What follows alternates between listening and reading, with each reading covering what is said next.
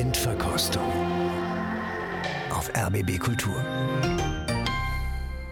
Hallo und willkommen, ich bin Christian Detig und begrüße Sie zu einer neuen Ausgabe. In den nächsten zwei Stunden wird viel getrunken werden, wir werden der Welt den Rücken zukehren und viel wird von Abschied die Rede sein. Wir hören Gustav Mahler, das Lied von der Erde.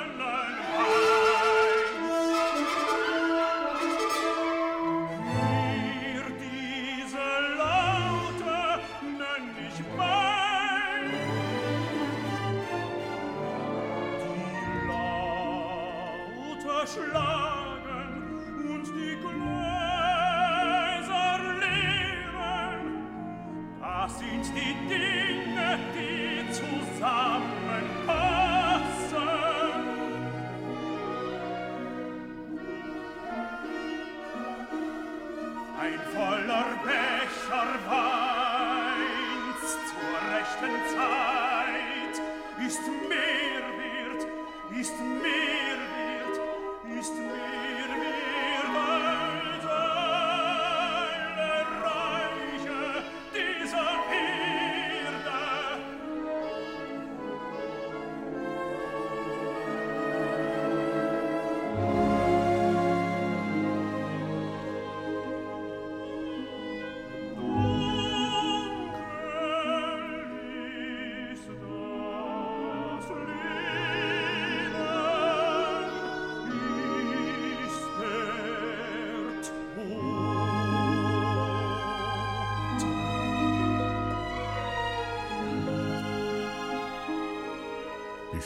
Gustav Mahler, das Lied von der Erde. Andreas Göbel, machen Sie den Beginn? Kann ich machen. Das ist eine gut eingeschenkte Aufnahme. Man merkt es von der Orchesterqualität, das soll einfach kulinarisch sein, das ist schön. Man hört hier eher äh, die Freude am sinnlichen Genuss, also dieses Carpe Diem, was ja auch in diesem äh, Lied steckt, also die Erinnerung an die Vergänglichkeit. Und man hört hier einen Sänger, ich glaube, das kann man jetzt schon sagen, Fritz Wunderlich, der mit äh, überhaupt mit dieser irren Höhe, die Maler hier verlangt, keine Probleme hat. Und wenn Maler verlangt, mit voller Kraft und trotz zarter Tongebung stets mit leidenschaftlichem Ausdruck, der das alles mit einer Leichtigkeit schafft. Er hat eine schöne Melancholie drin, eine Leichtigkeit. Die Frage ist, ist es vielleicht ein bisschen zu mühelos, ein bisschen zu schön? Ich sehe hier sehr die positiven Seiten, die in dem Stück stecken. Das andere fehlt mir ein bisschen. Andreas Göbel, Pianist, Kritiker und Redakteur bei RBB Kultur. Christine Lemke-Matwei ist da, Kritikerin, Redakteurin und Leiterin des Zeitfeuilletons in Hamburg. Und der dritte, Kailus Kaiser, Moderator, Kritiker bei RBB Kultur. Das sind meine drei Blindverkoster, was Sie bitte wörtlich nehmen. Die drei wissen nur, dass wir heute das Lied von der Erde hören. Um welche Aufnahmen es aber geht, das weiß nur ich. Die habe ich nämlich herausgesucht. Die drei hören also blind, ohne jede Vorauswahl oder Absprache, einfach rein ins kalte Wasser. Neun Aufnahmen habe ich insgesamt herausgesucht. Das heißt, wir werden in vier der insgesamt sechs Lieder hineinhören. Natürlich eine Laborsituation, hoffentlich aber mit guten und neuen Erkenntnissen zu diesem Stück. Bis hierhin diese Einführung, alles weitere, denke ich, wird sich klären, sodass wir jetzt nochmal über diese erste Aufnahme reden können. Christine Lemke-Matwei, fast zu mühelos, hat Andreas Göbel gesagt. Das ist bei Wunderlich ja immer ein wenig, mhm. ähm, ich würde noch nicht mal sagen das Problem, sondern das ist wunderlich. Man erkennt ihn ja auch wirklich sofort am Timbre, vor allen Dingen auch an diesen kleinen, wie soll ich sagen, so Anschluchzern in den Tonansätzen, also so diese Italianità, die er eigentlich so in jedes Repertoire hineinträgt und was sehr wunderlich dann ist. Ähm, ich weiß es gar nicht. Es ist ja, das Lied von der Erde ist ja kein Zyklus für Tenor allein. Und es, das heißt, hier wird mit verteilten Rollen gesprochen. Und ich denke, die Tenorpartie hat hier schon ein wenig ähm, Lebensfreude, äh, Genusssucht, Leichtsinnigkeit zu verkörpern, im Gegensatz zur tieferen Stimme, die in dieser Aufnahme dann demnach äh, Dietrich Fischer-Dieskau sein müsste. Wir reden von der Aufnahme mit den Wiener Symphonikern und Josef Krips aus den 60er Jahren, 1964. Sie schauen mich so an, als würde das alles überhaupt nicht stimmen, macht aber nichts. ist auch Fall so, ist stimmt alles nicht. in jedem Fall ist Wunderlich nicht ähm, alleine. Und ähm, insofern würde ich ihm nicht die ganze Last des Zyklus alleine aufbürden wollen. Kailus Kaiser. also jetzt können wir uns einigen, es ist Fritz Wunderlich. Darauf können wir uns einigen. Den Rest kriegen wir später. Den Rest kriegen wir später. Also ich meine, ich finde es ganz gut, dass die Rolle, dass die Aufnahme so früh kommt.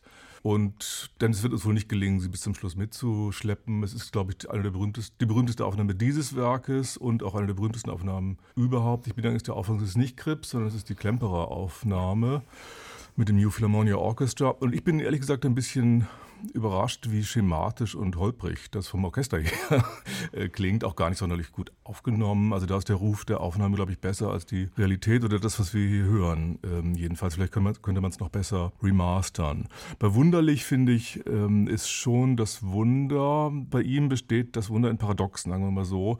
Denn was Christine Lepke-Mattwey gesagt hat mit dem italienischen äh, Ansatz, das stimmt natürlich, aber es war ein Sänger, der kaum italienisches Repertoire überhaupt ja, gesungen hat. Das, das ist, der Witz ja. daran. Das ist es ja. das hat es herübergenommen, mhm. woanders reingeschmuggelt. Ja. ja. Es ist auch eigentlich kein Naturbursche, würde ich sagen. Dazu ist die Stimme viel zu heldisch angelegt. Aber die Art und Weise, wie er singt, nämlich so frei von der Leber weg, ist absolut einzigartig, hat niemand nachgemacht. Und von daher ist es, glaube ich, auch zu schätzen und ohne jedes Wenn und Aber so. Aber warum glauben Sie, dass wir das nicht weiter mitnehmen würden? Naja, durch vier Runden, das ist uns bisher noch nie gelungen. Mit Christa Ludwig? Mhm. Christa Ludwig und Fritz Wunderlich übrigens sind sich nicht begegnet bei der Aufnahme, ja, hat mir Christa genau. Ludwig erzählt. Das hat man damals schon gemacht. Also die mussten ja nicht zusammen singen, also kamen sie getrennt. Also. Aber diese Hingabe, wenn ich das noch hinzufügen darf, die Hingabe, die in der Wunderlich-Stimme immer liegt, ja, die kommt natürlich hier in ganz besonderer Weise zum Tragen. Also ich musste unwillkürlich natürlich auch äh, an seine Autobiografie denken. Also er hat ja schon auch gerne selber mal ähm, ein Gläschen getrunken und vielleicht liegt das liegt auch darin so eine gewisse Direktheit und Naivität, was Andreas, ja. was Andreas, äh, Andreas Göbel also ein wenig moniert. Und ist auch Zeitkolorit. Ne? Also das, ja, was Andreas klar. Göbel richtig gesagt hat, gut eingeschenkt. Das ist die große Zeit des blauen Box sozusagen. Hört man hier auch mit. Da ist er, glaube ich, auch aufgetreten. Schöner Rahmen, Fritz Wunderlich, Philharmonia Orchestra, Otto Klemperer 1964 in London aufgenommen. Alles gesagt, noch einmal das Lied von der Erde.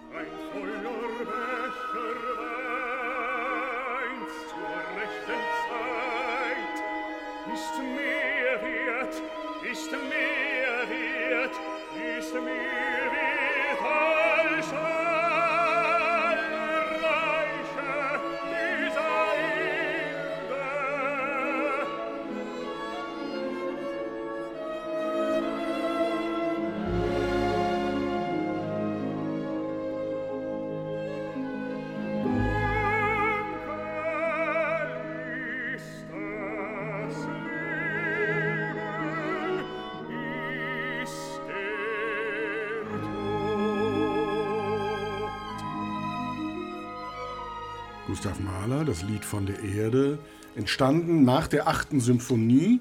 Eine neunte sollte es aber nicht sein, zu groß die Angst, dass nach dem Vorbild Beethovens danach nichts mehr kommt.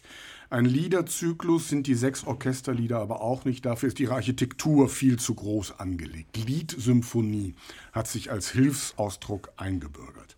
Die Texte entnimmt Mahler einer Gedichtsammlung von Hans Bethke, die chinesische Flöte. Das sind Gedichte aus dem 8. und 9. Jahrhundert, keine Übersetzungen, sondern sehr freie Nachdichtungen. Solche Übernahmen, Aneignungen, würde man heute wohl sagen, waren zu Beginn des 20. Jahrhunderts äußerst beliebt. Es sind Lieder vom Tod, vom Abschied, von der Abkehr, von der Welt. Mahler schreibt das Lied von der Erde in einer für ihn schweren Zeit. Seine Tochter ist gestorben, seinen Posten als Operndirektor in Wien hat er verloren. Es wird eine Herzkrankheit diagnostiziert. Die Uraufführung 1911 erlebt er nicht mehr. Insbesondere unter Musikern gilt das Lied von der Erde als eines der besten Werke Malers. Anton Webern schreibt an Alban Berg, es ist wie das Vorbeiziehen des Lebens, besser des Gelebten in der Seele des Sterbenden. Das Kunstwerk verdichtet, entmaterialisiert, das Tatsächliche verflüchtigt, die Idee bleibt, so sind diese Lieder. Andreas Göbel, Frage an den Musikern. Warum ist gerade unter Musikern dieses Stück von Mahler so hoch geschätzt? Naja, es ist ein Maler, der in eine wieder etwas reduzierte, äußerlich reduzierte Form zurückkehrt, nach dem ganzen Bombast früherer Sinfonien. Die achte muss man nennen, die dem ja vorausgegangen ist, dieses gigantische Werk, mit dem man, glaube ich, sehr viel mehr Probleme hat. Und es ist eigentlich ein Maler, wie man ihn sich aber auch gerne vorstellt. Maler, die tragische Figur auch selber, Sie haben das jetzt alles erwähnt, die Probleme, in denen er steckte, äh, das, was er eben auch äh, in seine Musik hineingelegt hat. Man kann eine Malersinfonie nicht hören, ohne an die Persönlichkeit des Komponisten zu denken. Dafür ist es einfach viel zu subjektiv, was drin liegt. Und eben dann auch dieses tragische Ende. Es wird dann eben auch noch die äh, schwierige Beziehung zu seiner Frau Alma dazukommen. Also diese Einleitung dieser letzten Phase, der dann die neunte folgt, die das ja ohne Stimmen, aber nochmal auf eine ganz andere Weise zum Verlöschen bringt und was man aus dem, was Mahler noch von seiner Zehnten fertig gemacht hat, auch äh, weiß, was eben immer fatalistischer, immer tragischer wird, das kann man hier eben sehr gut zusammendenken. Hier hat man es noch mit etwas Text und nach einer Stunde ist das ja auch vorbei. Es ist also auch noch ein bisschen fasslicher. Und äh, von daher ist es ein Werk, das man mit Maler eben deswegen sehr gerne in Verbindung bringt, das auch alle Maler-Klischees letzten Endes auch sehr gut erfüllt. Frau Lemke-Matt, weil wir sind zwar jetzt noch hier am Anfang, kurzer Blick auf das Ende. Abschied heißt das nachher das letzte Lied. Wenn man das noch mal hört, danach ist doch eigentlich alles vorbei, oder? Wie, wie, wie hoffnungslos ist dieses Stück? Naja, ich würde denken, ähm, was Andreas Göbel gerade so das Malerklischee genannt hat, das kannte der ja auch. Also er wusste ja schon auch, wie er rezipiert wird. Und ich glaube, dass jetzt, ich würde jetzt nicht so weit gehen zu sagen, er hat mit diesen Erwartungshaltungen gespielt, aber sie waren ihm doch nicht ganz unvertraut. Also ähm, ein Abschied zu schreiben, der, ich weiß nicht, wie lange genau dauert, halbe 20 Stunde. Minuten fast oder äh, eine halbe Stunde sogar, das ist schon eine echte Tat und eine echte Zumutung zunächst. Ja, dann ist das natürlich aber so eine Mischung aus ich entkomme dem Fluch Beethovens trotzdem nicht. Also ich komponiere so ein, ein Hybrid, schon wieder irgendwie so eine Liedersymphonie oder so eine, so eine quasi Neunte, nur ohne Chor einerseits. Und andererseits habe ich natürlich auch meinen Wagner äh, total im Ohr. Also Isoldes Liebestod ist da nicht so wahnsinnig weit weg. Und dieses alles äh, zusammenbindend und dann noch so aufs Autobiografische, auf die zerrissene Moderne, an deren Schwelle er mindestens steht, zu projizieren. Das ist einerseits sehr zeitfühlig, sehr sensitiv und andererseits auch wahnsinnig gekonnt gemacht. Also verschiedene Schichten, die ja. wirklich aufeinander liegen Mal schauen, dass wir die einigermaßen gelüftet kriegen in den nächsten zwei Stunden. Kairos Kaiser, es wechselt immer zwischen hoher und mittlerer Stimme. Ist das eigentlich schwer zu besetzen? Hier nicht, glaube ich, in der gerade gehört. Aber das ist ein anderes Thema. Ja, das ist schwer zu besetzen. Ich würde zum Beispiel deswegen sagen, ich finde das Werk relativ aufreibend und würde es nicht zu den meinen Lieblingswerken oder sowas erzählen. Und das hängt damit zusammen, dass ich das noch nie aus einem Guss wirklich gehört habe bei Aufführungen, weil es immer auseinanderfällt. Und wie ich vorhin gerade erzählt habe, die Aufnahme mit Wunderlich und Ludwig ist eben auch nicht aus einem Guss gewesen, sondern aus zwei äh, Sachen. Also ich finde das Werk eigentlich eher sperrig. Das Gute an dem Werk finde ich, dass es den Weg freigemacht hat für die wirkliche Neunte, die ganz instrumental war von Mahler, denn es war ja ein Ersatzneunte, die ja als neunte Symphonie, falls das nicht erleben würde, sollte, in petto hat und sie dann aus dem Hut gezaubert hätte, um zu sagen, ich habe eine und ich habe nicht keine. Und indem er diese Geschichte mit den Stimmen dann sozusagen so gründlich abgearbeitet hatte, in dieser, in dieser Pseudosymphonie konnte er dann diese herrliche, wirkliche Neunte schreiben, würde ich sagen, die ich viel besser finde.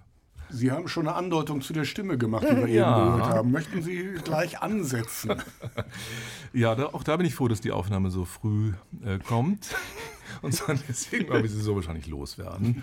Das ist Jonas Kaufmann gewesen, unschwer zu erkennen, sind wir uns alle einig wahrscheinlich, der eben die, man muss doch vielleicht sagen, Anmaßung besessen hat, das Stück durchzusingen, also alle sechs Lieder ähm, sich zu eigen zu machen, was schon eine Anmaßung ist, wenn man bedenkt, welche großen Sänger, unter anderem Fritz Wunderlich, sich mit einem Part begnügt hatten was soll das, warum eigentlich, es ist nicht nötig. Er hat es auch live gemacht damals in Wien. Jonathan Nott ist hier der Dirigent auf der Platte und es ist eigentlich einhellig in Frage gestellt äh, worden. Ich finde, er macht es nicht unbedingt schlecht, es ist gute Textverständlichkeit. Das, was ihm als, an Natürlichkeit äh, fehlt, also an dem, was Wunderlich so hatte, das macht er hier, wie das so üblich ist, durch Schmackes wett oder versucht es dadurch wettzumachen und so ein Zähnefletschen und durch dieses merkwürdige mit dem irgendwie so singt. Ich kann es nicht besser imitieren. Und was für mich persönlich sehr innervierend ist, bei einem solchen Werk, das so an die Nieren geht, umso schwerer erträglich. Frau Lemke-Matt, weil Sie nicken. Ich nicke durch gewissermaßen, ja, ähm, natürlich. Also was man ihm immer zugutehalten muss und auch möchte, ist, dass man ihn einfach sofort erkennt. Das würde ich sagen, ist eine Qualität, nicht zuletzt der Stimme. Und äh, natürlich tritt die Stimme mit all ihren Facetten ähm, in den Ring. Also dieses Gutturale, diese Bauchrednereien, also diese Vielstimmigkeit in der einen Stimme, ähm, was er ja wirklich äh, hochgezüchtet und kultiviert hat. Dann was was Kai Lös Kaiser gerade so das Zähnefletschen genannt hat, immer so was Grimmiges. Also ich weiß gar nicht, muss er denn so grimmig sein, so böse sein? Also muss er denn äh, so diesen heldentenoralen mhm. Gestus, den die Stimme gar nicht unbedingt hat, hier so in, nach vorne ins Schaufenster schieben und nochmal irgendwie nach und draufdrücken? Das verstehe ich auch von der musikalischen Warte her eigentlich überhaupt gar nicht. Mhm. Also ich kann mir vorstellen, er hat sich gesagt, hm, viele sagen, ich bin eigentlich nicht so ein richtiger Supertenor. Ich habe immer so was Baritonales, also singe ich beide Stimmen, also die hohe und die mittlere. Er kann es ja auch von der Lage her. Und wenn man ihn so live erlebt, ich habe ihn damals mit diesem, mit dem Lied von der Erde nicht live gehört, aber ich habe einige Liederabende mit ihm live gehört. Er hat eine gute Imagination. Nur die stellt er hier völlig in Abrede, indem er so wahnsinnig brüllt. Und ich finde auch, es ist schlecht aufgenommen. Ich weiß nicht, wo steht der Sänger in dieser Aufnahme. Offenbar irgendwie hinten, mitten im Orchester oder irgendwo, weiß ich Neben nicht, so in der Kulisse oder irgendwo, ja. Also es klingt irgendwie nicht gut, äh, irgendwie fies aufgenommen und vielleicht fühlt er sich auch nicht wohl. Jedenfalls brüllt er. Es klingt eigentlich, als wenn er auf eine Tonspur gesungen ja. hätte, wobei es dann wahrscheinlich besser klänge. Ja. Andreas Göbel. Ja, über Jonas Kaufmann ist alles gesagt worden. Ich bin nur entsetzt über die Wiener Philharmoniker. Immerhin die Wiener Philharmoniker, die es hier sind. Ich hatte bislang gedacht, wenn selbst so ein sehr überschätzter Dirigent wie Jonathan Nott am Pult steht, machen die das schon irgendwie selber. Aber die machen es nicht. Die fühlen sich alleine gelassen.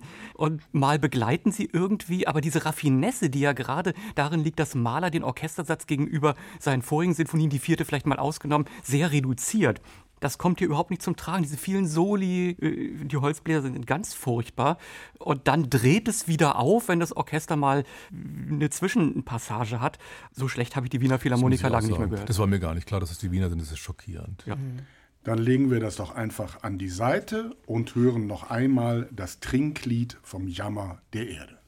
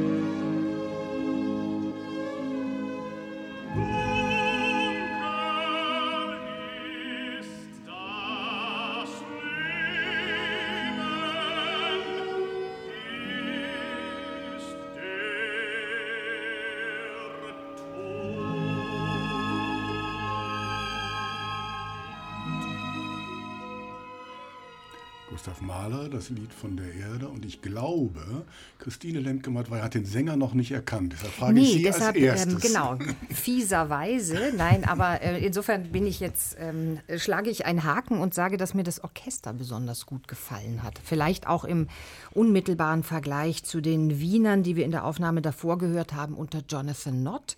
Ähm, das ist so ein richtiger Malersound, in dem man ähm, baden möchte, baden kann. Das ist ähm, so eine Präzision und so ein Glanz im Blech. Da ist ein Zug drin, da ist, sind Licht und Schatten ist da drin.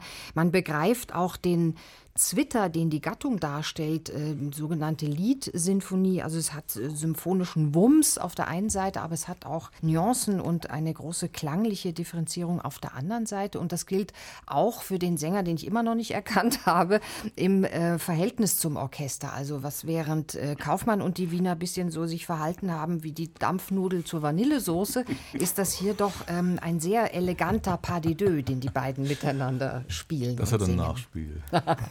Andreas Göbel, was haben Sie gehört? Ich kann das nur voll und ganz äh, unterschreiben und unterstützen.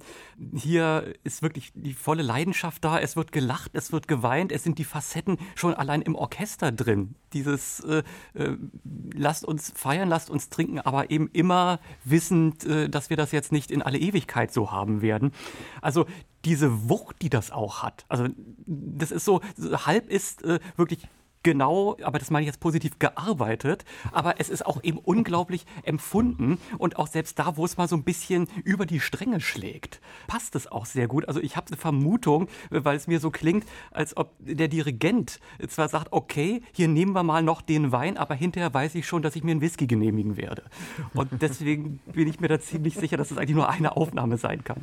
Ich finde natürlich auch toll, dass man zwar baden möchte, aber es ist gerade kein Badewasser, nicht wahr? Sondern es ist eine, peitschende See. die man da hat. Hängt vom Mut ab. Äh, den äh, Dirigenten haben wir jetzt schon genannt. Äh, Leonard Bernstein ist gemeint, ne? Auf jeden Fall. Und äh, würde ich natürlich auch gesagt haben, denn hier ist ein echter Heldentenor am Werk, das ist James King. Oder sagen wir ein fast echter Heldentenor, weil der Siegfried hat er nicht gesungen, soweit ich weiß. Ich glaube auch noch nicht mal Tristan, sondern immer so Siegmund. Ich habe den darauf als Bacchus gehört, äh, bombige Höhe, obwohl die hier ein bisschen blagt in der Aufnahme. Ich will nur sagen, das ist ein wirklicher Heldentenor und wie fein mhm. und flexibel mhm. und wie, wie, klein kann der sich machen, ja, im Verhältnis zu dem sein Muskelspiel ausstellenden äh, Jonas Kaufmann. Alles richtig. Pointe natürlich. Das ist dasselbe Orchester, das wir eben gehört haben. In beiden ja. Fällen die Wiener Philharmoniker. Komisch. So, dreimal haben wir jetzt den Beginn gehört. Als nächstes soll nun folgen das Lied von der Schönheit. Ich sage es mal neutral für den Moment, gesetzt für mittlere Stimme. Welche Aufnahme wollen wir noch einmal hören? Wir haben begonnen mit Wunderlich und Otto Klemperer. Dann würden wir Christa Ludwig hören. Dann Jonas Kaufmann. Da würden wir Jonas Kaufmann hören. Oder die Aufnahme mit James King, da würden wir jetzt Dietrich Fischer-Dieskau ja, ja. hören. Ganz interessante Auswahl. Für wen, für welche Aufnahme entscheiden Sie sich? Wenn ich ideologisch antworten darf, ähm, dann möchte ich jetzt bitte gerne eine Frauenstimme hören. Ja, und musikalisch, was wäre Ihre musikalische nee, das Antwort? Ideologische überwölbt in diesem Fall das Musikalische. Ich würde mich anschließen. Andreas Göbel. Ja, ich finde es jetzt ein bisschen schade. Ich war jetzt von dem, was Klemperer mit dem Philharmonia äh, gemacht hat, nicht so glücklich. Das fand ich doch ein bisschen geholpert. Und hätte gern diese Klangsinnlichkeit von Bernstein, den Wiener Philharmonikern. Aber gut. Okay, dann ist das entschieden. Die Aufnahme mit Otto Klemperer kommt eine Runde weiter. Mal abwarten, wie viele Runden sie es schafft. Wir hören von der Schönheit, junge Mädchen pflücken Blumen quasi Scherzo.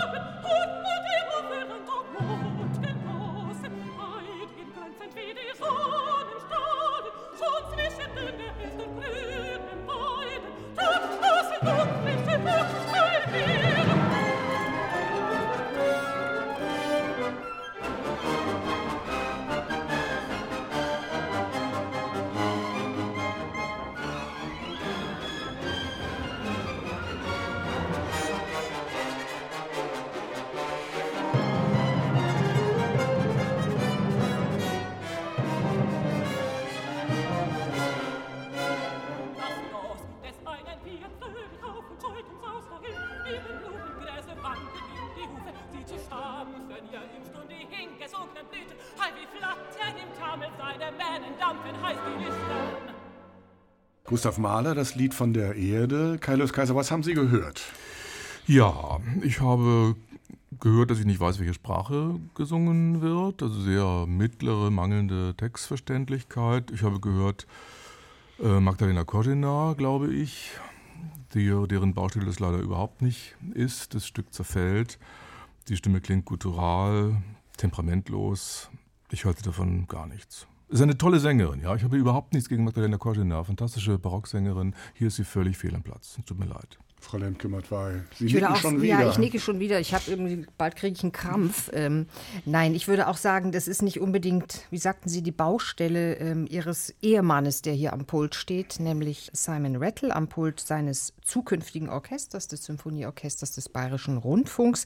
Ich habe so am Anfang gedacht, als ähm, noch nicht gesungen wurde, das wird irgendwie so seltsam vom Blatt musiziert, als wisse er gar nicht jeweils, was der nächste Takt denn so bringen würde. Einerseits einerseits und andererseits ist so dieses Exotistische, was ja da drin ist in dieser musikalischen Klangwelt, wahnsinnig neckisch so, also so, so, so übertrieben und trotzdem gar nicht gefasst. Also das gefällt mir auch einfach überhaupt nicht. Also es hat große Strecken an Langeweile bringt diese Aufnahme mit sich und im Übrigen glaube ich mag ich auch dieses Lied am allerwenigsten vom Lied aus dem Lied von der Erde. Verstehe. Andreas Göbel, Gegenrede. Äh, nein, ich möchte nur darauf hinweisen, wie dieser Satz heißt. Er heißt von der Schönheit und das hätte ich gerne wenigstens in Andeutung oder wenigstens in Auseinandersetzung mit einem wie auch immer gearteten Schönheitsbegriff gehört.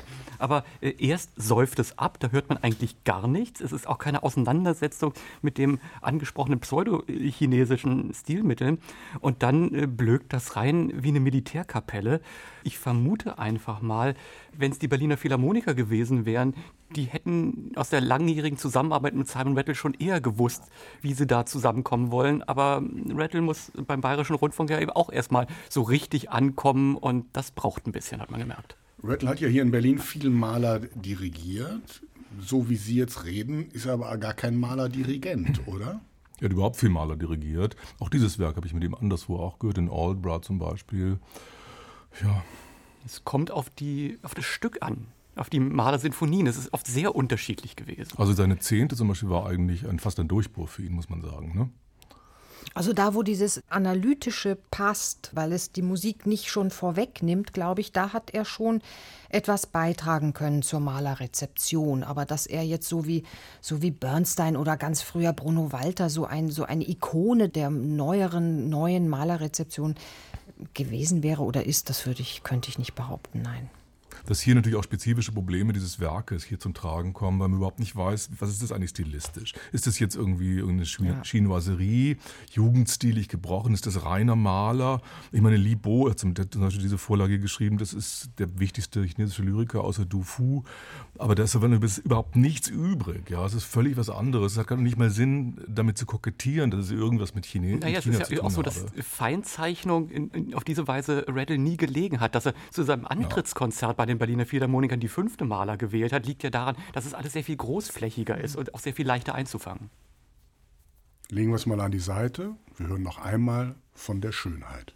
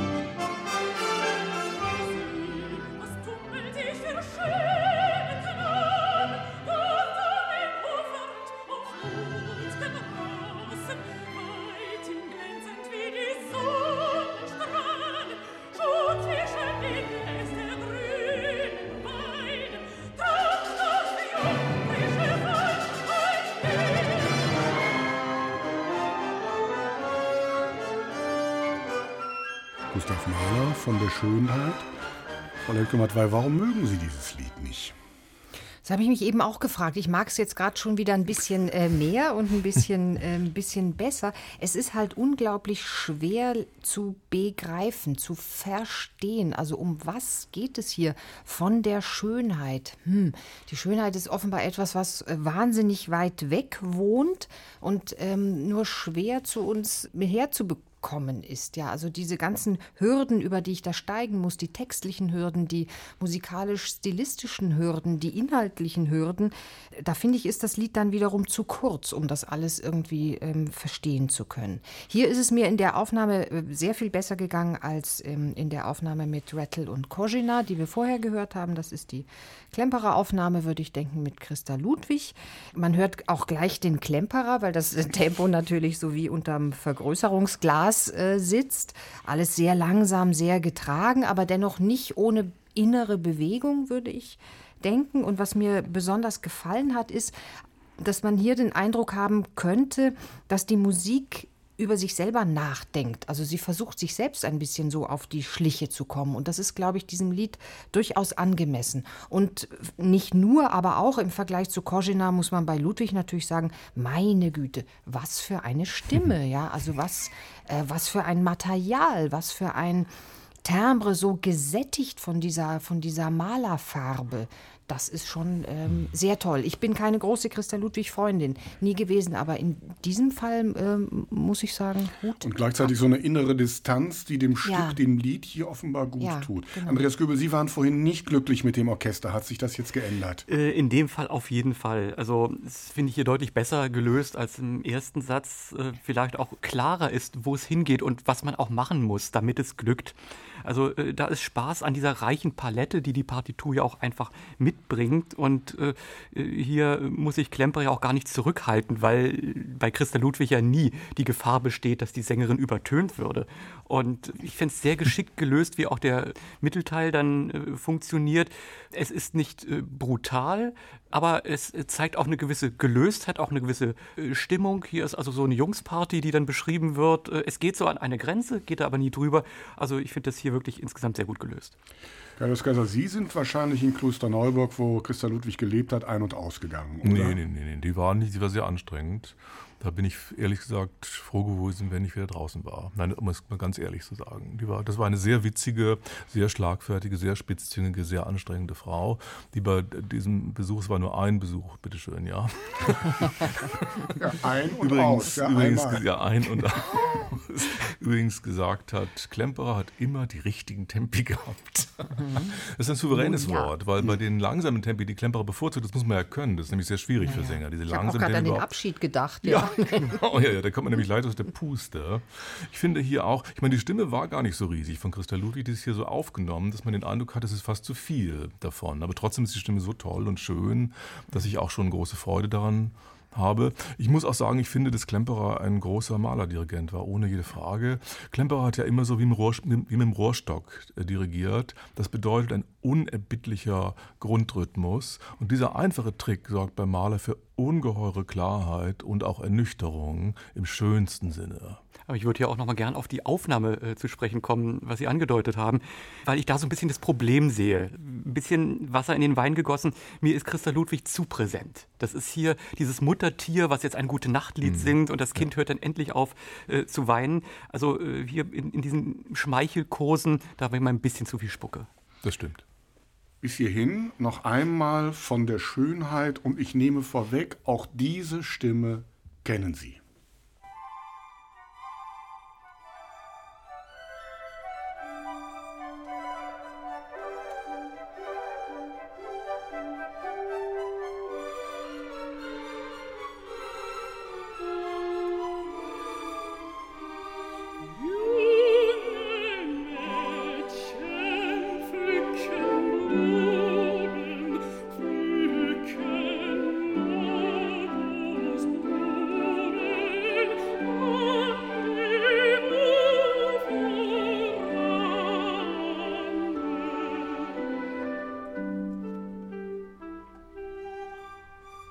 Sweet.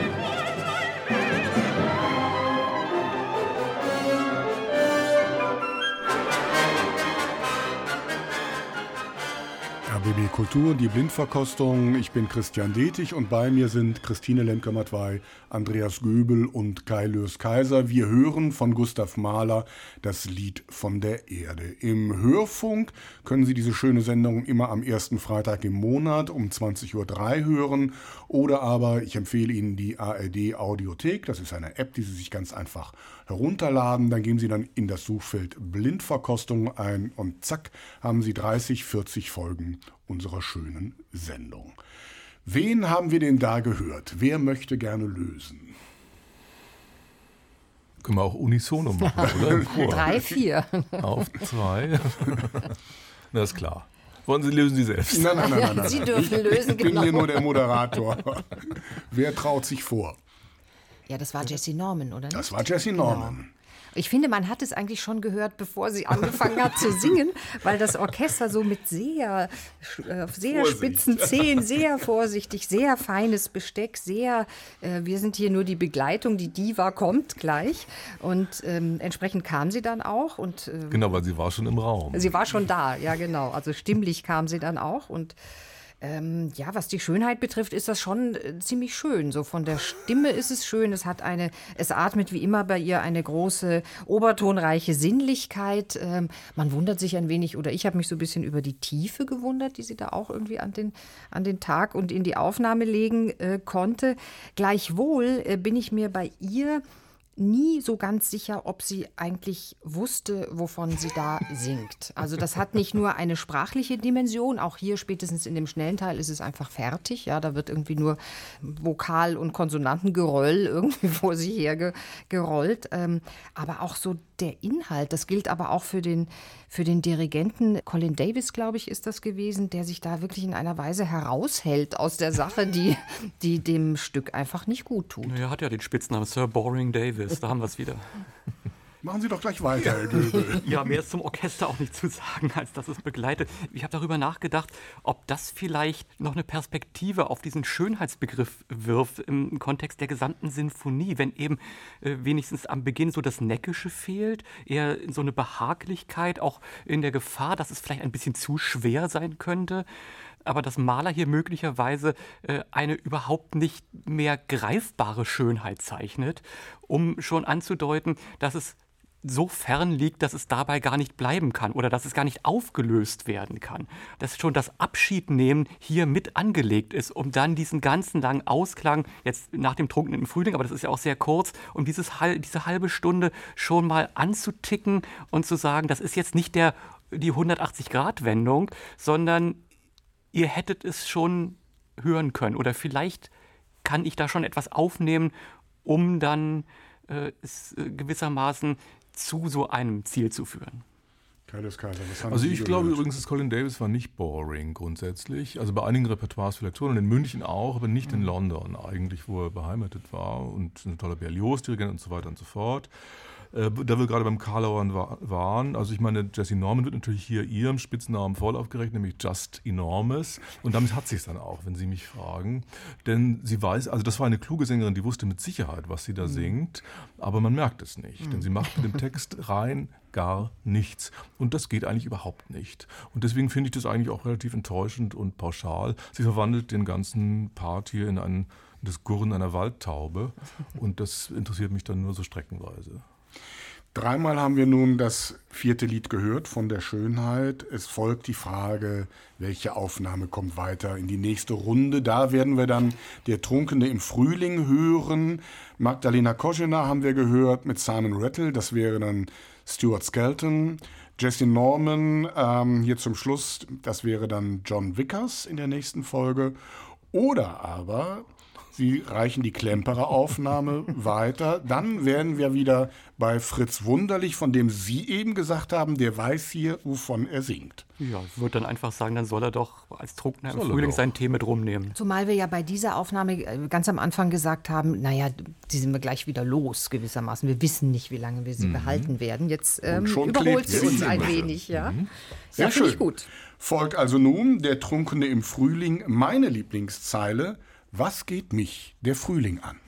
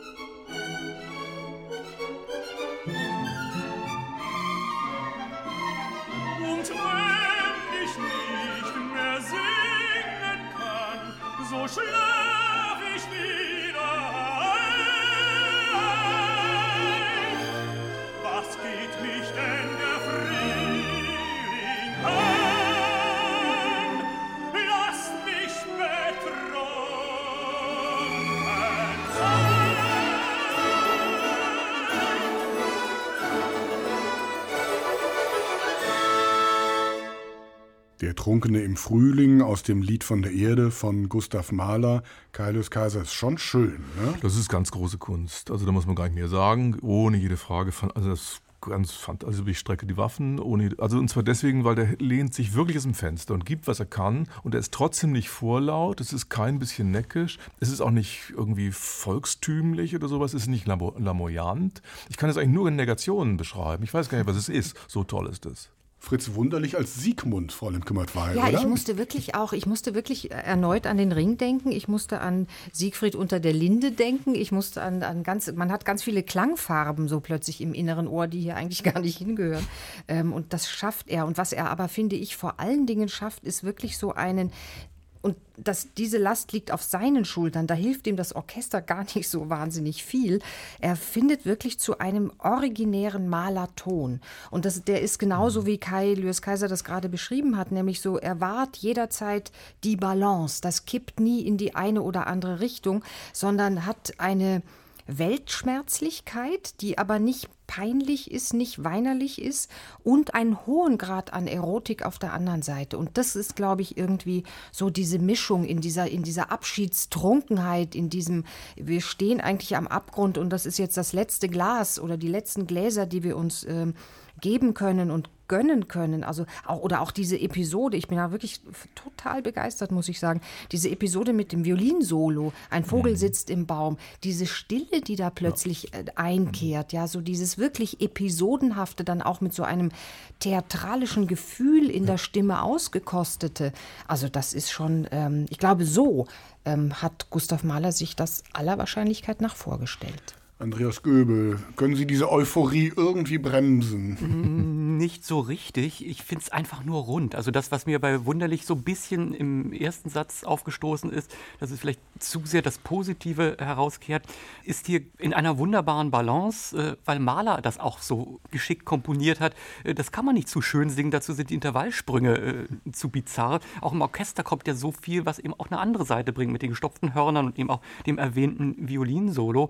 Ich merke hier so eine richtige Ausgeglichenheit, auch das, was äh, Mahler sicherlich auch mitgedacht hat, so eine Affinität zu Friedrich Nietzsche, also die dionysische Trunkenheit gegen die apollinisch traumhafte Verinnerlichung, die hier aufeinandertreffen und die es wirklich abrunden in dieser kurzen Zeit. Nur ein anderer Sidekick noch. Ich musste an den ähm, Hans Neuenfels denken, der immer gesagt hat, der Alkohol, den er sie zu sich geführt hat, der habe dafür gesorgt, dass er wie so in einem warmen Mantel sich befunden hätte und aus dieser Wärme heraus, aus diesem Schutz heraus plötzlich Dinge gesehen hat, äh, gehört hat, die er sonst nicht wahrgenommen hätte. Und so ein bisschen was hat das bei dem Wunderlich auch. Ich wollte nur sagen, dass ich auch interessant finde, dass auch der Klemper hier ein völlig anderer ist, nicht wahr? Gar nicht, also, als wenn es eine andere Person wäre, ja. hat auch völlig die Waffen gestreckt und scheint sich nur umzugucken nach dem Sänger und zu staunen. Nach allem, was Sie gesagt haben, jeder, der jetzt kommt, hat es jetzt schwer. Ich bin trotzdem gespannt, was Sie zu diesem Sänger sagen.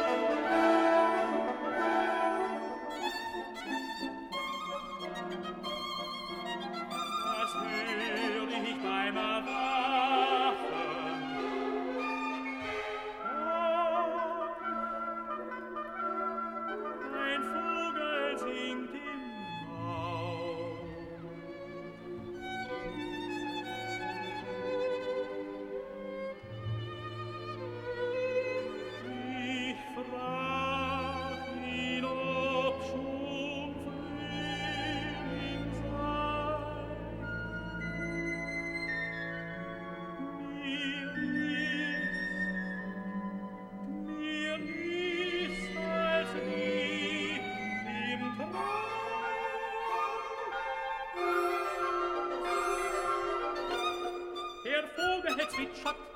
Ja, ja. Der Lehrer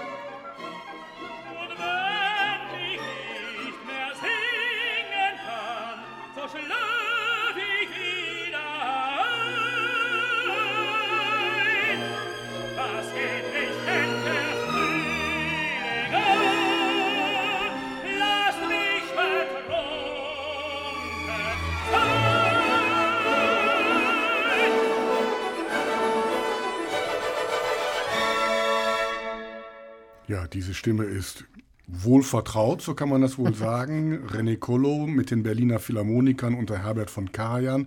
Das kann ich hier gleich, glaube ich, auflösen. In unserer Runde schmunzeln, freudige Augen, lächeln. Was ist das Anrührende? Was ist das Sympathische? Was ist das Freudige? Na, das war halt das verlorene Intermezzo aus dem zweiten Akt Siegfried. so wird es gesungen. Hau drauf. Aber ich meine, er ist gut, er ist gut drauf dabei. Ronny Koll ist in guter Verfassung und nach seinen, mit seinen Mitteln macht er das. Es ist halt höllisch schwer, daraus was zu machen.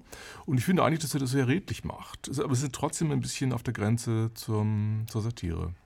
Die Aufnahme ist von 75, also Kollo-Hochzeit, glaube ja. ich, kann man sagen. Ich glaube, das ist eben auch das Problem. Die Grenze zur Satire, das ist in dem Satz ja schon angelegt. Und da das wunderlich so großartig gelöst hat, ist es natürlich äh, sehr äh, schwer. Klar, da ist natürlich kein Wein im Becher, sondern Drachenblut. Und, Bier. Äh, ich würde sagen, Bier ist dann. äh, aber er versteht immerhin, was der Vogel sagt und das muss ja auch einen Grund haben. Aber äh, es ist eben einfach dann schon zu früh zu überzogen das ist eine Frage der Trunkenheit, sondern da macht sich einer nochmal auf den Weg und zieht um den Block. Und das ist äh, das eine Problem. Das andere Problem ist das, was Karajan draus macht. Mhm. Er ordnet es natürlich auch wieder äh, dem Karajan-Klang unter, also dem rein klanglichen. Und wenn Karajan aus rein musikalischen Gründen verzögert, dann ist Kodo abgemeldet und säuft so richtig ab, nicht nur im wahrsten Sinne des Wortes. Also das findet hier überhaupt nicht zusammen. Die Balance, die wir bei Wunderlich und eben auch bei Klemperer hatten, die findet hier gar nicht statt. Frau Lemke-Matwei. Ich finde, in dieser Aufnahme hört man sehr gut, was äh, Christian Thielemann meint, wenn er an Herbert von Karajan äh, dessen Homogenität so lobt. Und das ist hier, glaube ich, so relativ falsch, weil hier, so, hier so einen, einen, einen homogenen Gesamtklang ähm, so äh, als Paket dahinzusetzen und den Sänger eigentlich einerseits außen vor zu lassen oder ihn andererseits irgendwie unter sich zu begraben, ist natürlich eine ziemliche Hypothek, von der man auch nicht versteht, ähm, warum und was sie eigentlich zu dieser Musik zu sagen hat. Das finde ich, insofern hat es der Kollo hier doppelt schwer. Und er hat es natürlich auch im rückblickenden Vergleich mit Wunderlich enorm schwer, weil alles andere, was nicht so ihm so innerlich äh, gegeben ist, wie es dem Wunderlich offenbar gegeben war, wirkt, ähm, ob man will oder nicht, irgendwie aufgesetzt, seifig, so an der Grenze zu so einer Eunuchenhaftigkeit. Also es wird da irgendwie so eine Kunstfigur äh, zusammengenagelt und gezimmert, mit der man eigentlich wahnsinnig wenig anfangen kann. Wobei ich finde, man muss sagen, das war ja gerade Karajans Radikalität im Ansatz, dass er versucht hat, Maler von aller Disparatheit zu befreien, weg damit und einen homogenen, klassizistischen Komponisten daraus zu machen, was er vielleicht nicht war, was sich aber bei anderen Werken aus Karajans Perspektive sehr ausgezahlt hat, bei der neunten vor allen Dingen. Wir haben ja auch mal die vierte sehr gut gefunden.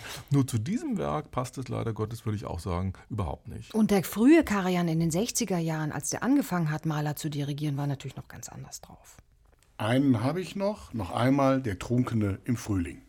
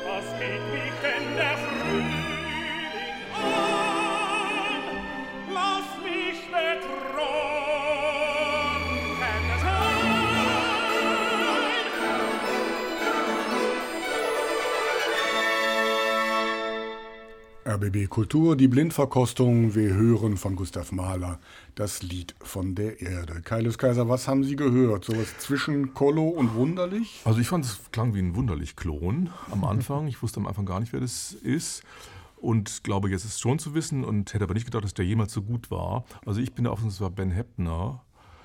Das müsste dann wahrscheinlich von in der Aufnahme mit Gary Bertini sein. Das würde auch passen, weil es ist sehr äußerlich auf dramatische Effekte hin ähm, dirigiert. Es ist eigentlich nicht so richtig was Eigenständiges, aber wenn es das nicht ist, so ist es doch erstaunlich gut dafür. Alles richtig, Ben Heppner, Geribertini mit dem Kölner Rundfunk-Sinfonieorchester. Frau Lemke-Matwei, wie haben Sie das gehört? Ja, das ist, also man hört natürlich, es ist kein, äh, kein Muttersprachler. Das hört man so ein bisschen an manchen äh, Konsonanten in erster Linie, an der Farbe in der Sprache. Ach, das kann man schon so machen. Mir ist eben, ich fand eigentlich, der Bertini hat ja auch so eine Malertradition äh, in Köln begründet. Den hat man nie so richtig über Köln und das Rheinland hinaus wahrgenommen, was wahrscheinlich falsch ist falsch war. Ähm, ich finde, das hört man hier auch, weil es ist ein vom Orchester her, vielleicht nicht von der Orchesterqualität her, aber vom Orchesterklang her, von, von der Intonation, die der Dirigent setzt in so einen Klangkörper hinein, finde ich das sehr schön, sehr mhm. maleresk, sehr ruhig auch und souverän. Am Ende ist mir dann doch zu viel Druck irgendwie unterm Kessel gewesen, was aber auch mhm. sein kann, dass der Sänger den evoziert hat, weil er einfach irgendwie sich dazu als zu dramatisch geriert.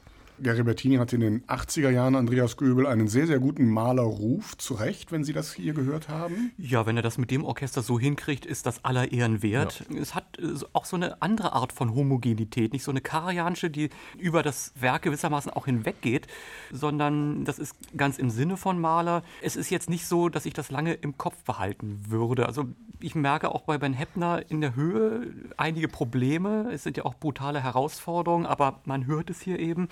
Äh, gefallen hat es mir da, wo es ein bisschen weggeht von dieser Homogenität. Es gibt diese Stelle auf, aus tiefstem Schauen lauscht ich auf. Und das hat mich dann so ein bisschen erinnert, auch an Wagner, aber jetzt eben nicht äh, an Siegfried oder Siegmund, sondern äh, die Stelle, wo Mime Siegfried äh, erfolglos versucht, das Fürchten beizubringen. Das hat irgend so ein Grauen, aber etwas, was man noch nicht fassen kann und was dann auch nicht so ganz überzeugend ankommt. Aber da habe ich angefangen, drüber nachzudenken, aber es war auch die einzige Stelle. Schön. Dann kommen wir jetzt an dieser Stelle zum letzten Lied in dieser Liedsymphonie, der Abschied. Und ich bin jetzt gespannt, wie Sie sich entscheiden. Wen wollen wir noch einmal hören? René Kollo mit Karajan haben wir gehört. Das wäre das ist auch Christa Ludwig. Wir haben zweimal Christa Ludwig zur Auswahl. Dann haben wir Gary Bettini zum Schluss jetzt hier gehört mit Ben Heppner. Das wäre dann Mariana Lipovcek oder wunderlich Klemperer, das wäre wiederum Ludwig. So, jetzt sind Sie dran. Klemperer. Klemperer. Klemperer. Klemperer. Hat sich also bewahrheitet, was wir eingangs nicht gedacht hätten, nämlich dass er bis zum Ende, ja, durchgereicht ist vielleicht das falsche Wort, aber mitgenommen wird. Folgt der Abschied, das eigentliche Herzstück dieser Liedsymphonie. Die Vortragsbezeichnung lautet schwer. Der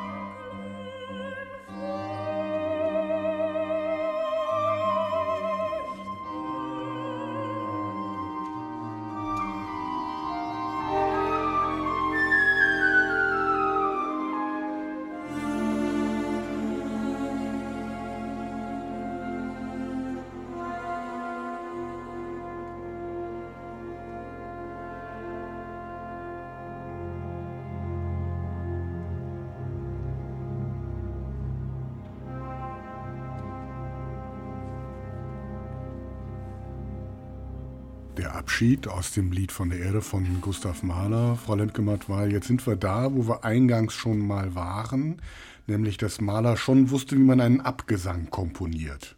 Das geht das, schon alles hier zu Ende. Ne? Das wusste der. Ähm, und wenn man das in diesem doch sehr gemessenen Tempo ähm, spielt, dann wird der Abschied noch schlimmer, wenn man so will, oder noch, noch mehr Abschied. Ich habe mir eben überlegt beim Zuhören, wann ich das Lied von der Erde eigentlich zum letzten Mal im Konzert gehört habe und komme nicht wirklich drauf. Hat zu tun, glaube ich, mit dem, was wir schon besprachen, dass es sehr schwer zu besetzen ist auch zwei Stimmen zu finden, die dann miteinander harmonieren und das Ganze nicht sprengen so untereinander. Das ist die Christa Ludwig-Aufnahme ähm, erneut, also die, die wir aus der äh, vergangenen Runde mitgenommen haben.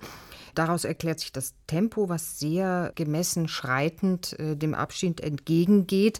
Einerseits, andererseits sind die Bläser sehr, ähm, wie soll ich sagen, ähm, dem Naturlaut verhaftet, ähm, ein bisschen plärrend eingangs. Die Stimme hat so einen Trauerflor, was die Ludwig oft hatte, auch in, manchmal in Partien hatte, wo es nicht so gut passte. Hier mhm. passt es ähm, sehr gut, finde ich. Man versteht ein bisschen arg wenig vom Text. Das ist aber, je länger der, dieser Satz, dieses Lied dauert, auch nicht so schlimm, weil am Ende wird sowieso nur noch ewig, ewig, ewig gesungen.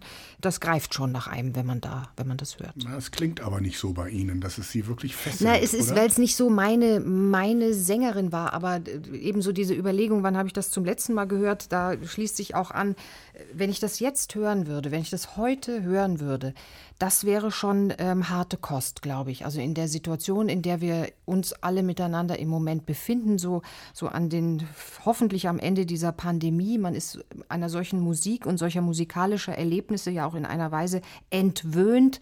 Noch dazu die Kriegssituation in Europa. Also das ist schon, da müsste man sich wappnen innerlich, glaube ich. Andreas Göbel, Sie schauen nachdenklich. Ja, ich überlege, an dieser Aufnahme ist vieles sehr gelungen, also auch wie Christa Ludwig so Situation, Atmosphäre evoziert, äh, von, von der Stimmfärbung, wie sie Silberbarke singen, zusammen mit dem Orchester. Das kann man kaum schöner machen. Ich habe mich trotzdem überlegt, woran liegt es, dass mir das Thema Abschied hier noch nicht so richtig klar geworden ist. Mahler thematisiert ja hier zum ersten Mal eine Art von Abschied, was dann in der neunten Sinfonie noch sehr viel mehr in den Vordergrund kommt, ähm, dieses Auflösen der Zeit, dieses nicht mehr wissen, keinen, keinen Schwerpunkt mehr haben. Und das ist ja am Beginn schon ganz klar da. Dieses Trauermarschartige wird ja nur zitiert. Und da habe ich bei dem äh, Klemperer ein Problem. Ich höre den Takt immer noch sehr gut durch. Sehr schwer, wie es da steht. Alles nicht falsch, aber es ist noch zu diesseitig. Geiles Geiser. Also ich habe es toll gefunden, auch von Dirigat her. Und zwar deswegen, weil wenn man einen solch furchtbar langen Satz vor sich hat, dann gibt es nur eine Möglichkeit, sich umso mehr Zeit zu lassen, um dann den Sinn da irgendwie zu finden in dem, was da vor sich geht. Und das gelingt ihm mir, finde ich. Auch deswegen, weil so tolle Durchblicke ähm, gelassen werden und eigentlich Löcher im Gewebe sind, die hier Sinn machen. Ich finde auch, dass es von Christa Ludwig her toll gestaltet ist. Die hat ja, wurde immer nur von ihrer Mutter unterrichtet und hat auch sofort aufgehört zu singen, als die starb. Die ist sehr alt geworden. Und die, die, das Credo von der Mutter an die Tochter war immer die, Christa, du musst alles immer so schön singen, als sei es der Kopf des Johanna Ahn auf einem Silbertablett. Und der Witz ist der, einerseits macht sie das hier, bloß sie können ja nicht lange den Kopf des Johanna an angucken, ohne dass ihnen langweilig wird irgendwann und sie sich vor Grauen abwenden. Und das bedeutet, man merkt, hier singt das nicht schön, aber trotzdem das Wunder der Gestaltung ist damit überhaupt nicht erklärt, wie sie das schafft, doch über diese lange Zeit. Mir ist dieser Satz nie so lang vorgekommen, wenn ich das von ihr gehört habe, wie er mir immer sonst vorkommt, weil sie das so fantastisch dann eben doch durch und ausgestaltet. Und ich finde auch, was Andreas Göbel gesagt hat, bin ich mir nicht so sicher, so dieser, dieser Takt, also dieses ähm, dennoch zu sagen, wir machen hier Musik und wir folgen hier gewissen irdischen Gesetzen im Musikmachen, ja auch in diesem Satz, dass der Klemperer ist ja auch immer bis zum Schluss gewesen, der Klemperer der Krolloper, derjenige, mhm. der aus der Moderne ja. kam, derjenige, der eben nicht so im spätromantischen Überschwang eigentlich sich selbst ertränkt hat. Und ich finde so dieses, dieses aufklärerische Moment, das müsste eigentlich etwas sein, was gerade diesem Lied ganz besonders gut tut. Machen wir hier mal einen Schnitt und steigen noch mal ein. Der Abschied.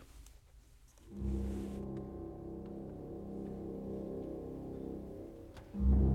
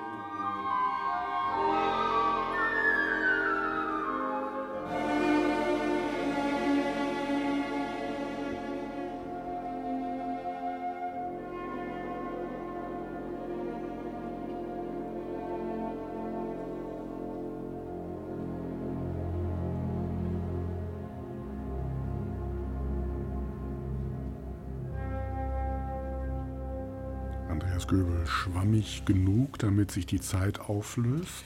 Ja, hier höre ich es vom Orchester tatsächlich als Zitate erkennbar. Es ist deutlich äh, geraffter, aber das sind so wie Gesteinsbrocken, die im Weltall äh, schweben. Ich habe immer diese, ein, eine große Weite, einen großen Raum und auch dieses äh, Verhältnis von Verdichten und wieder Zusammenbrechen, was in diesem Satz ja häufig passiert, das habe ich hier also sowohl gestaltet als auch empfunden gehört. Vom Orchester hat es mir hier richtig gut gefallen.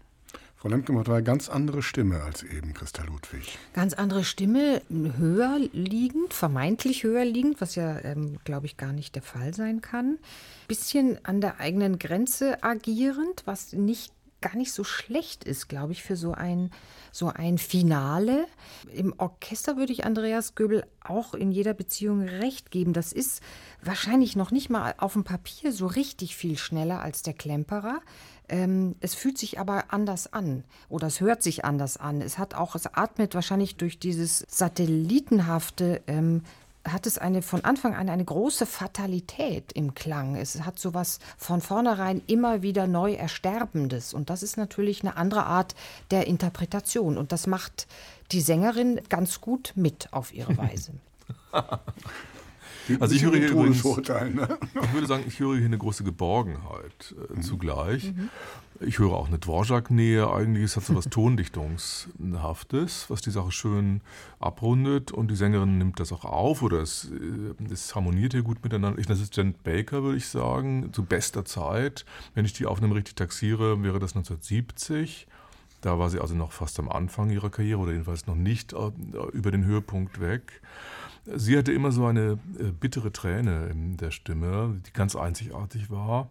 Ich glaube, eine Sängerin, die ebenso bedeutend ist wie Christa Ludwig, ohne jede Frage, nur mit einem anderen Repertoire. Ich finde das überwältigend schön. Machen wir es mal schnell vollständig. Das Symphonieorchester des Bayerischen Rundfunks unter Raphael Kubelik auch ein Malerdirigent ja, vergangener Jahrzehnte, ja, sehr, nicht nur sehr viel aufgenommen, sondern wirklich auch so als einer der ersten so eine Malerschneise gelegt ja. eigentlich äh, in das Musikleben, ja. Und natürlich so aus seiner, mit seinem Hintergrund, ähm, mit seiner eigenen Mentalitätsgeschichte gewissermaßen da sehr nah dran an dem Maler, an diesem böhmischen, an dieser versunkenen Welt. Ganz eigener Zugang, ne? Ja, Gibt's heute gar eigen. nicht mehr. Das Wer fehlt denn jetzt noch? Och Mensch. Ja. Was sagen denn Ihre Listen? Also wer mir nun wirklich fehlt, ähm, ist Kathleen Ferrier. Wenn mhm. wir schon bei Janet Baker sind, dann muss man, glaube ich, noch einen Generationenschritt und zwar zurück auch tun. wegen Bruno Walter. Auch wegen Bruno Walter und wegen Julius Patzer. Aber ja.